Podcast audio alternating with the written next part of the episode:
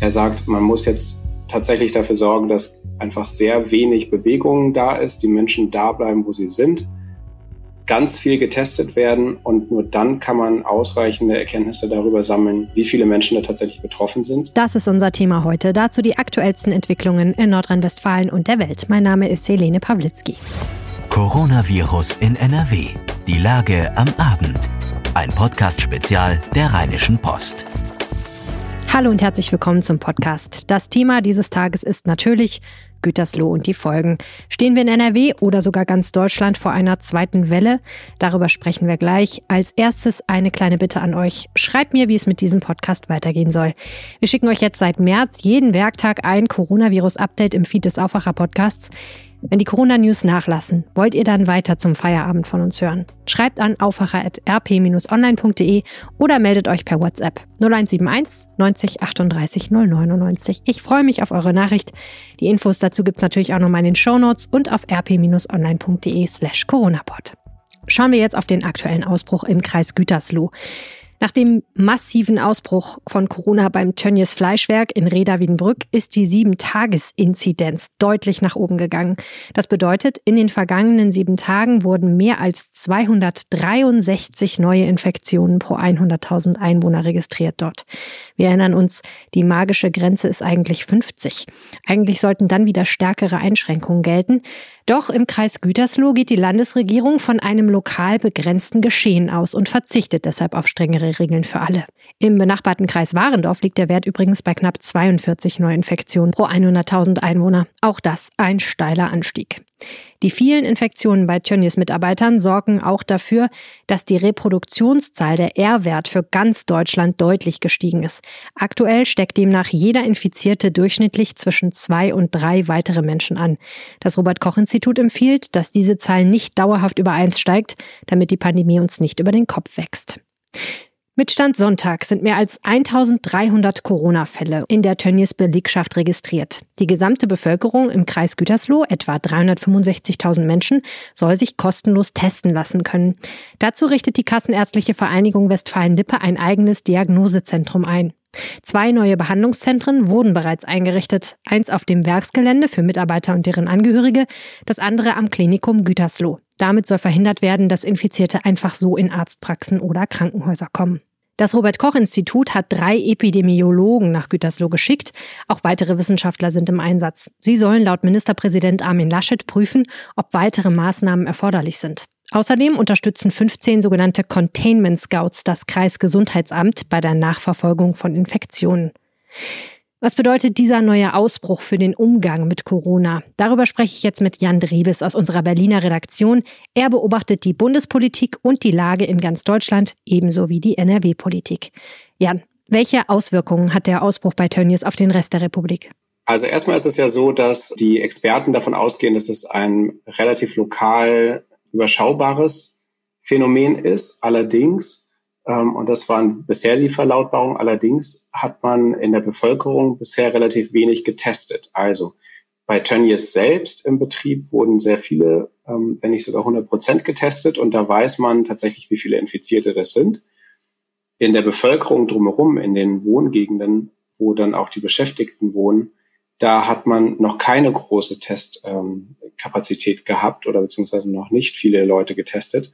Und insofern geht zum Beispiel der SPD-Gesundheitspolitiker Karl Lauterbach davon aus, dass ähm, noch weitaus mehr als die bisher ähm, zweistellig bekannten Zahlen infiziert sind und ähm, das auch nicht erst seit gestern oder seit ein paar Tagen, sondern er geht davon aus, dass dieses Infektionsgeschehen bei dem Betrieb schon seit Wochen ähm, läuft, vier bis sechs Wochen. Und ähm, insofern die Zahl der Betroffenen deutlich höher sein kann als bisher bekannt mit natürlich dann auch größeren Folgen über die Region hinaus. Und was leitet Lauterbach daraus ab? Er sagt, dass man auf jeden Fall jetzt einen lokalen Lockdown braucht, auch wenn das unbequem ist. Ähm, er bezieht sich da auch auf die Erkenntnisse aus dem Kreis Heinsberg, wo es ja damals dann auch diesen Lockdown gab.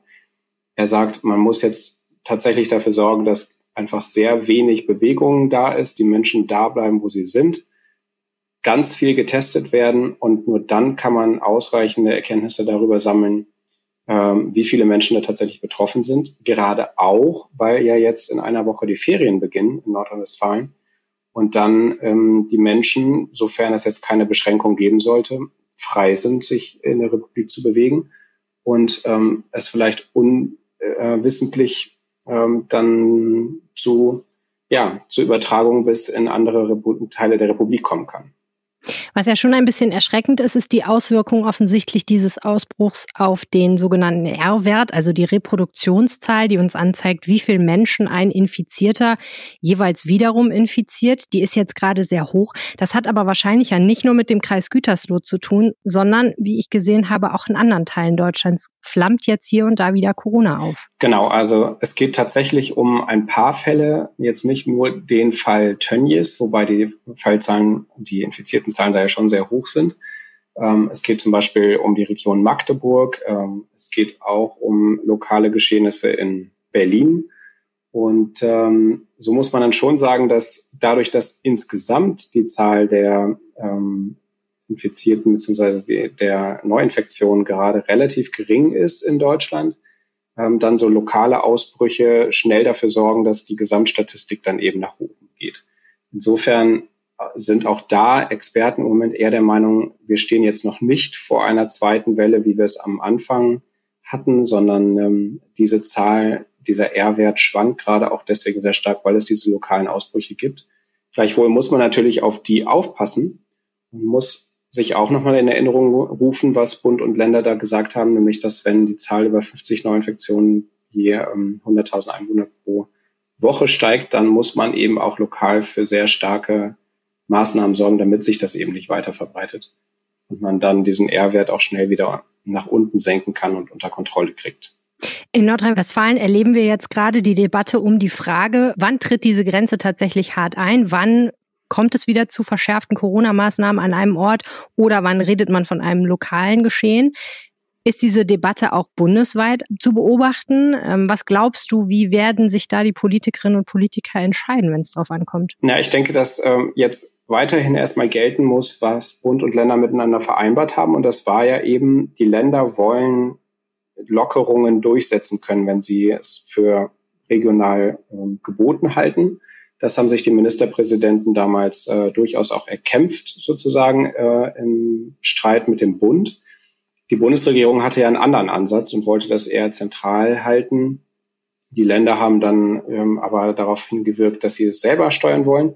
Die Kehrseite der Medaille ist jetzt aber natürlich, dass wenn es äh, mit den Lockerungen dann vielleicht zu weit geführt hat oder an einzelnen Stellen einfach schief ging, dass man dann auch als Land äh, in der Verantwortung steht, als Ministerpräsident oder Ministerpräsidentin eben Einschränkungen herbeizuführen. Das ist unbequem und das mag niemand, schon gar nicht, wenn man vielleicht Richtung Wahlkampf schaut oder sich für ein Amt bewirbt, wie es Armin Laschet tut.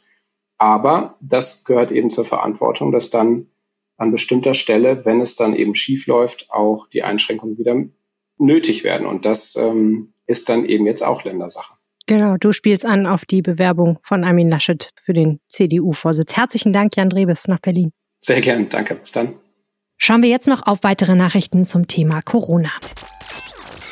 Das ist die Lage am Montag, dem 22. Juni 2020, Stand 0 Uhr. In NRW gibt es laut Robert Koch Institut 41.218 bestätigte Fälle. Mindestens 1.663 Menschen sind in NRW an den Folgen einer Covid-19-Erkrankung gestorben. 37.029 Menschen wurden als genesen registriert. Immer die aktuellsten Zahlen und Nachrichten findet ihr in unserem Live-Blog auf RP Online. Die Corona-Warn-App läuft nicht auf älteren Smartphones. Das hat für viel Kritik gesorgt. Regierungssprecher Steffen Seibert sagte am Montag in Berlin, es gebe technische Gründe, die, Zitat, durch ein politisches Wollen der Bundesregierung nicht wegzuwischen seien. Die App laufe aber auf mehr als 85 Prozent aller in Deutschland vorhandenen Smartphones. Laut Seibert haben die Entwickler zugesagt, noch einmal zu prüfen, ob sie für weitere alte Smartphone-Modelle nutzbar gemacht werden kann. Inzwischen wurde sie knapp 12 Millionen Mal heruntergeladen. Auch am geplanten Kinderbonus von 300 Euro gibt es Kritik. Der Landesverband Alleinerziehender Mütter und Väter in NRW weist darauf hin, dass der Elternteil, der Unterhalt zahlt, seinen Anteil von 150 Euro vom Unterhalt abziehen kann. Damit komme gerade in belasteten Familien unter Umständen nur die Hälfte des Geldes an.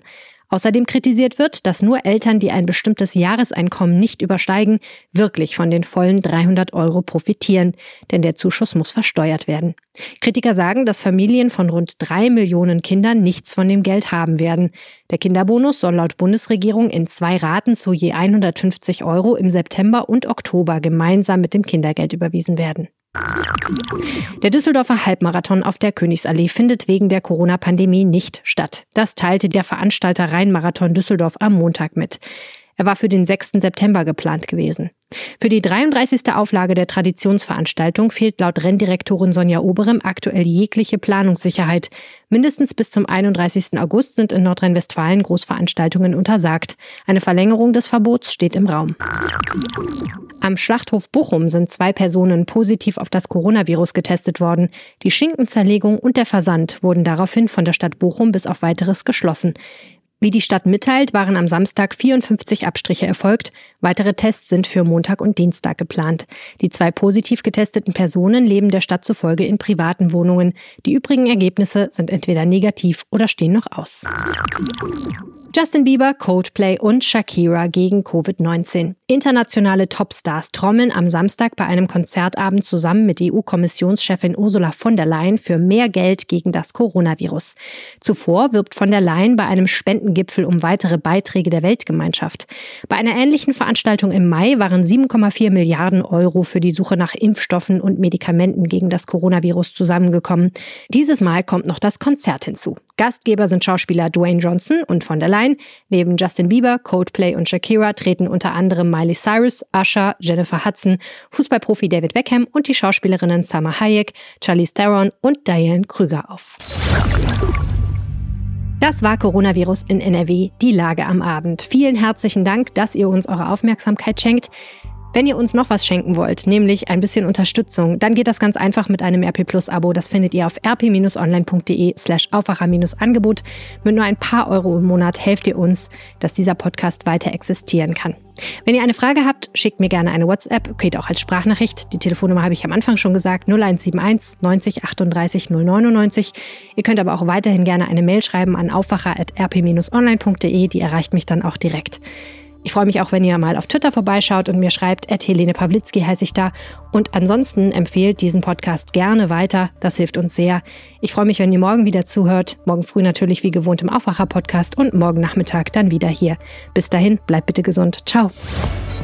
Mehr bei uns im Netz www.rp-online.de